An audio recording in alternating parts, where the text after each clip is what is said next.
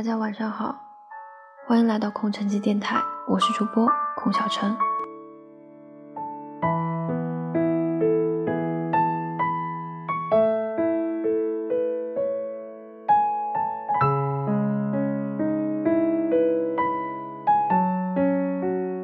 小陈今天想和大家分享梁文道先生的《我池》当中的一篇，叫做《重逢》。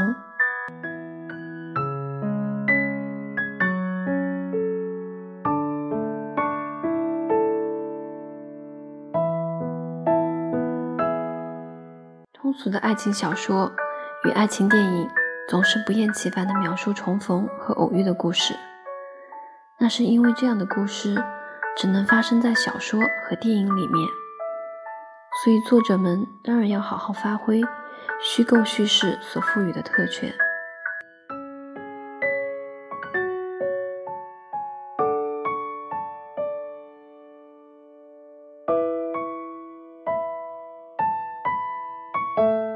曾听过一个老人的故事，他说他行船的原因很土，就是为了躲避重逢的机会。他以为只要上了船，日后就不再有令自己尴尬、伤心和崩溃的可能了。可是货轮才刚刚离岸，他就开始沉痛思念陆地和地上的人。虽然明知不该后悔。但他还是后悔自己的鲁莽。他想，我再也见不到那个人了。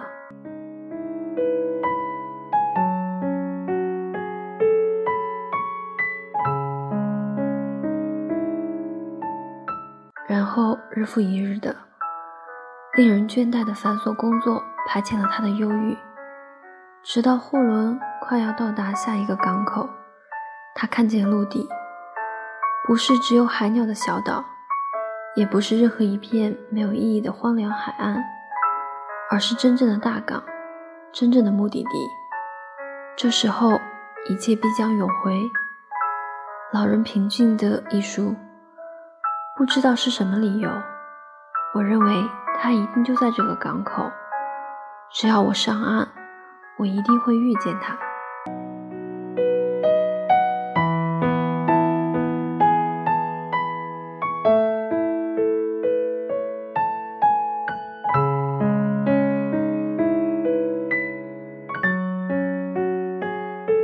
到一个城市，他都失望一回。这是无聊的追踪游戏。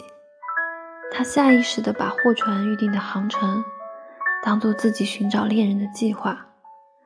每一次的失望都令他反过来怨恨自己的无能，使他产生不如住下来的念头。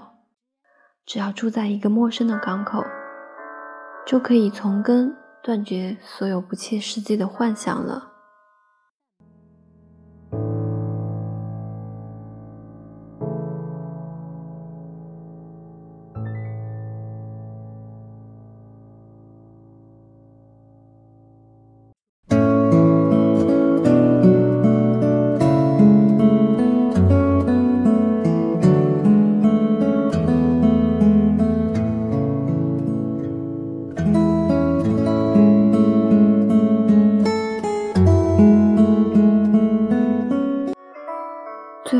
他还是回来了。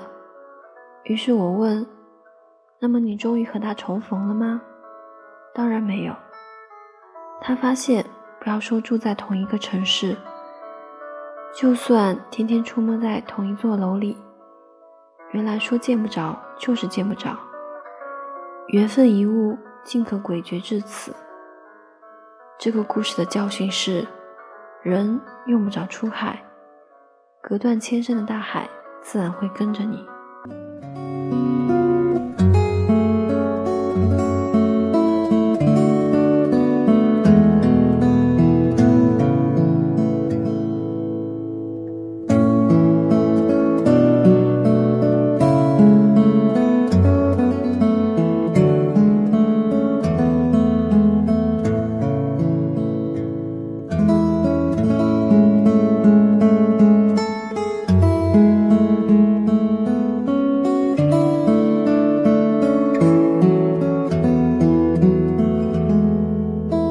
Música